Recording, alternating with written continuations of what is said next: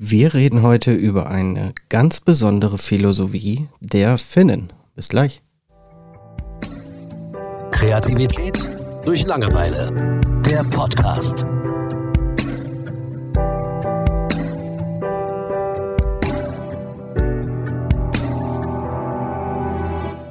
Hallo Julian. Hallo Thomas. Ich habe vor einigen Wochen einen sehr interessanten Artikel auf T3N, kann ich auch ruhig sagen, ähm, gelesen. Da ging es um eine finnische Philosophie, die sich Sisu nennt. Kannst du dir darunter irgendwas vorstellen? Nein, gar nicht. Hast du eine Idee? Ich habe das nie gehört. Sisu? Mhm. Also, Auch tatsächlich so geschrieben, wie man es ausspricht. S-I-S-U. nee. Also, da könnte ich jetzt vollkommen ins Blau hineinraten. Das bringt ja nichts. Mach mal. Sagen wir mal die ersten zwei Sachen, die dir einfallen. Die Philosophie des Sisu? Ich würde sagen, das ist dann irgendeine Art Meditation. Mhm. Ist es nicht. Aber äh, Okay, es also ist, irgendeine Lebenseinstellung. genau, es ist durchaus ein Teil davon. Sisu ist ähm, laut dieses Artikels, ich habe so ein paar Sachen gelesen, ich komme jetzt aber nicht aus Finnland so. Das heißt, Disclaimer, ne? Nichts von dem, was ich hier sage, sollte äh, zu 100 Prozent äh, darauf festgenagelt werden, dass es so ist, wie ich es sage.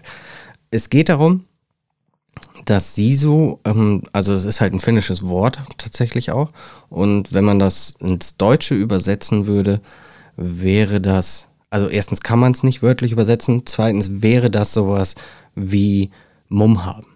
Es geht in dieser ganzen Geschichte geht es darum, äh, um handlungsorientiertes Denken erstmal. Das heißt, es geht darum, wenn eine schlechte Zeit kommt, wie man sich dann verhält. Ne? Das heißt, ähm, man diese, diese ganzen Opferrollen, wovon wir auch schon mal gesprochen haben, das ist wesentlich analytischer. Ne? Das heißt, ähm, Probleme als Herausforderung, als Chance verstehen und dann gucken, wie man dementsprechend eben handelt. Und in Finnland ist das etwas, was jeder kennt. Mhm. So äh, habe ich es zumindest erfahren. Und tatsächlich eine Philosophie, die dort auch gelebt wird. Und ähm, in dem Artikel stand, ähm, wenn man es wirklich übersetzen sollte, würde jeder, wenn man tausend Leute aus Finnland befragt, würde jeder was anderes sagen. Weil es für jeden im Endeffekt irgendwie was anderes bedeutet. Aber es ist so im Großen und Ganzen Dinge anpacken, äh, nicht an Dingen verzweifeln und so weiter. Und das fand ich sehr, sehr spannend und eben und sich diese Denkweise anzueignen, ist eben ein Werkzeug, so wie du sagtest, Meditation. Ne, sich ähm, Zeit zu nehmen, äh, auch mal eben Dinge auszuschalten, das heißt Ruhe runterfahren und gerade in Stresssituationen dann zu überlegen, okay, wie ist mein nächster Schritt und äh, Probleme analysieren. Und ich fand das sehr spannend in Bezug auf Kinder. Wenn es, weil ich weiß zum Beispiel nicht, ob Sisu etwas ist, was gelehrt wird, aktiv. Oder einfach nur etwas, was so gelebt wird und von anderen weitergegeben wird. Aber ich fand das ein unheimlich tolles Konzept, äh, eine Art von Lebenseinstellung. Einfach für so, für so ein ganzes Land. Ne? Ähm, glaubst du, dass, dass sowas hier in Deutschland funktionieren könnte? Ähm, ich würde sagen, das ist immer so ein generationsübergreifendes Ding. Ne? Also ich glaube, so eine Riesenveränderung, wenn es auch dann nur eine mentale Einstellung ist, also was heißt nur, aber ich, ich glaube, sowas funktioniert eher immer über Generationen. Also wenn, wenn wir jetzt mit unserer Generation das anfangen würden, würden wir es wahrscheinlich noch mehr recht als schlecht hinkriegen, vor allem als Land dann. Ähm, wir würden aber einen Teil davon an unsere Kinder weitergeben und wenn die das dann halbwegs verinnerlichen, würden deren Kinder das vielleicht, vielleicht wäre es da dann irgendwann dann so weit angekommen, dass es super funktioniert. Ähm, aber ich glaube, für so großartige Veränderungen ist das auch okay, wenn das äh, ein, zwei Generationen braucht. Ähm, ich glaube aber nicht, dass wir jetzt, äh, die wir hier äh, erwachsen sind und da stehen, äh, sagen können, okay, jetzt machen wir es alle so. Das glaube ich nicht. Nee, das glaube ich auch nicht. Was hältst du denn von dem Konzept? Äh, Also das, was du mir jetzt gesagt hast, das sind ja schon so, so Eigenschaften oder auch Denkweisen, die ich schon kenne, nur nicht eben unter dieser Philosophie verbunden. Äh, Finde ich aber gut, natürlich. Ist ja was, was, was durchweg positiv irgendwie ist, ne? Wäre das was, was du deinem Kind weitergeben würdest? Ja, klar. Also versuche ich natürlich auch bereits, äh, nur dass ich eben unter diesem Namen nicht kenne ne? oder in einer speziellen Konstellation. Merkst du denn manchmal Differenzen? Also es geht nicht nur um sie so an sich, sondern eben um diese Lebenseinstellung, wenn du sie versuchst weiterzugeben. Merkst du da Differenzen zu dem, was du selber tust? Ja, natürlich. Ähm, also ich habe ja auch oft Situationen, wo ich äh, von irgendwas genervt bin und wo irgendwas nicht klappt, wie ich es haben will. Und äh, ich bin da ja schon manchmal recht jähzornig. Das heißt, das ist ja absolut weg von dem, äh, was, was, was man eigentlich will, ne? also wo man eigentlich hin will. Ähm, eben dieses Konzept, wenn du so willst. Ähm, aber natürlich passiert mir sowas ständig. Ja, gebe ich ehrlich zu.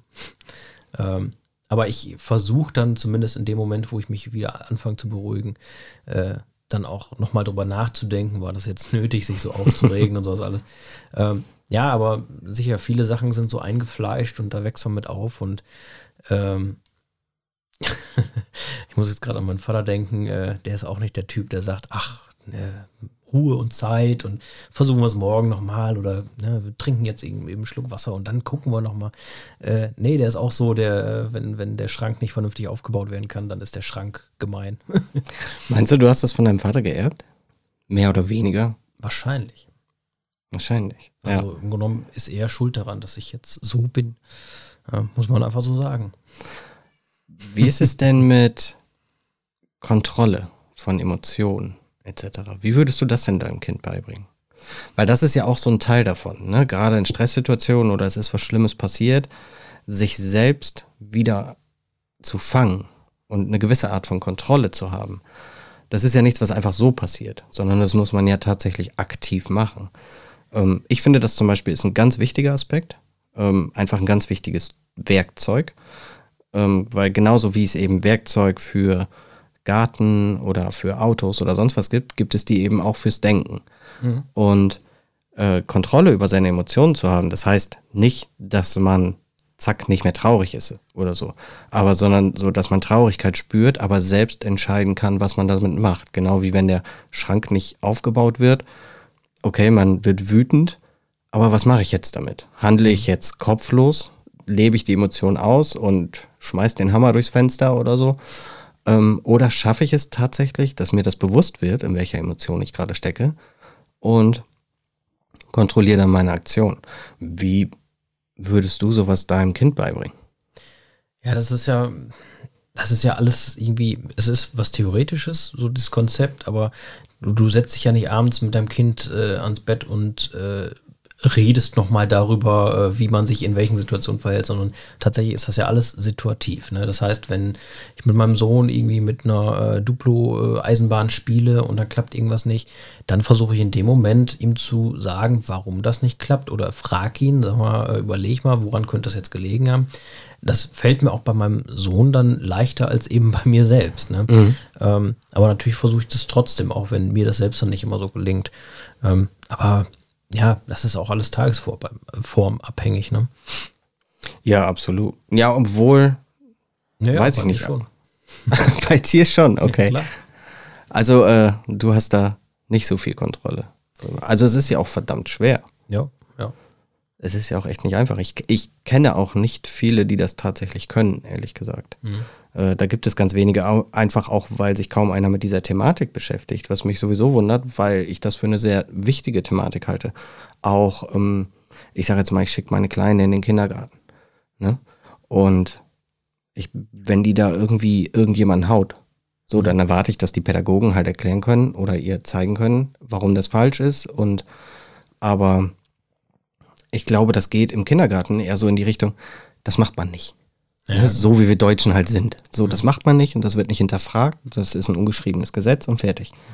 Mhm. Ähm, aber ich hätte schon gerne die Fähigkeit, meinem Kind dann zu sagen, okay, pass auf, wenn du jemand anderen gehauen hast, warum?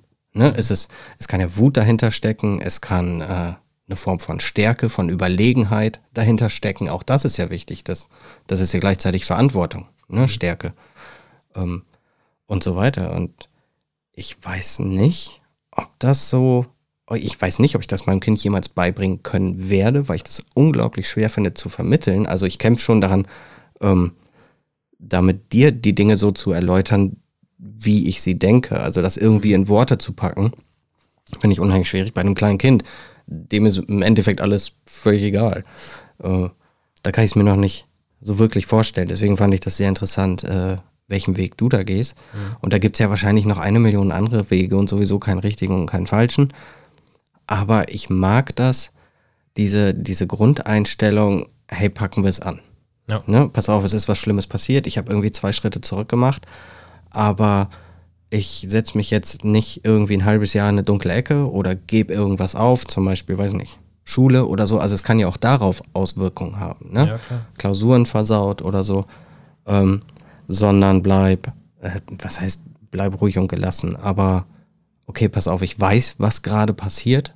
Mhm. Und wenn ich mich entscheide, der Emotion nachzugeben, ist das auch okay aber dass ich überhaupt die Entscheidung treffen kann, hm. ob ich einer Emotion nachgebe oder nicht. Das ist schon ein ganz großer Schritt, finde ich. Aber das ist ja irgendwie auch im Grunde genommen das, was, ja, ich sag mal, Erziehung eigentlich ausmacht, dass, dass man das Kind, äh, sag ich mal, aufs Leben vorbereitet.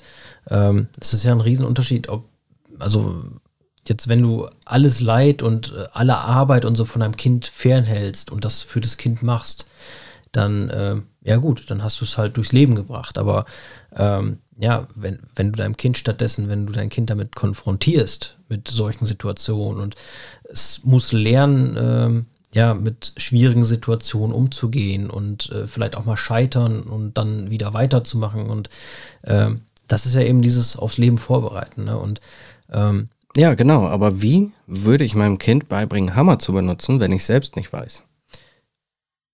Wie meinst du das jetzt? Also gut, du meinst. Das ist ja mit alten Werkzeugen jetzt, so. Ja, ja, klar. Ne? Ähm, ja, das, das ist schwierig. Ja. Ähm, deswegen glaube ich, dass das, das ist eine ganz wichtige Thematik, mit der man sich beschäftigen sollte. Und deswegen fand ich das so interessant, dass da einfach so ein ganzes Land einfach so eine Art zu leben. Ja, ist klar, hat jedes Land, ne? Aber gerade diese Art, gerade diese Art von ähm, auf der einen Seite Kontrolle, von aber auch eine sehr intelligente Art und Weise von einer Lebenseinstellung. Und ich fand die Vorstellung, dass das einfach den Kindern weitergegeben wird, überall, auch im Kindergarten und so, weil dieses Land einfach so funktioniert, mhm. äh, fand ich super. Aber das ist äh, jetzt aus deiner Erzählung auch noch recht schwer zu greifen. Also das wäre was, was ich mir selbst noch mal gerne genauer genau. angucken würde, weil äh, letzten Endes, ja, ist es schwierig jetzt das für mich so zu verinnerlichen. Also wie das tatsächlich praktisch funktioniert in diesem Land. Ja, genau. Das ist die, ähm, die Thematik ist einfach auch sehr groß, weil sie sich einfach mehr oder weniger aufs ganze Leben bezieht. Ja. Ne? Und eben auf die unterschiedlichsten Situationen. Also da gibt es jetzt irgendwie kein Tutorial, hey, wenn das schief läuft, mach das und das. Mhm. Sondern ich glaube, es ist im Endeffekt mehr so eine Art Gefühl, was wahrscheinlich auch nicht jeder dort leben kann. Aber vielleicht etwas, was man als sehr finnisch betrachten könnte. Mhm. Und das mhm. gefällt mir gut. Ja. Ähm, ja, also ich kann jedem dafür dann, ähm, jetzt fehlt mir das Wort, ich kann jedem empfehlen, ah. nochmal nach SISO zu googeln, wenn es interessiert. Äh, selbst darüber irgendwas schreiben oder so würde ich jetzt nicht. Dafür bin ich einfach nicht tief genug drin. Es gibt mehrere Bücher auch darüber. Das weiß ich. Es gibt zig ähm, Blogseiten darüber, die so jeden Tag schreiben, wie das aussieht, wie das in dem Land aussieht und so weiter auch. Ähm, und wenn einen das Thema interessiert, dann schaut nach, holt euch selbst noch mal ein paar Informationen, verzeiht mir, wenn ich irgendwas Falsches gesagt habe, was durchaus passieren kann. Aber äh, eine sehr spannende Thematik, die einen, glaube ich, in jedem Fall weiterbringen wird. Ja. Gucken wir mal rein. Und damit beenden wir die Episode und freuen uns sehr auf die nächste. Macht's gut. Bis dann. Ciao. Kreativität durch Langeweile. Der Podcast.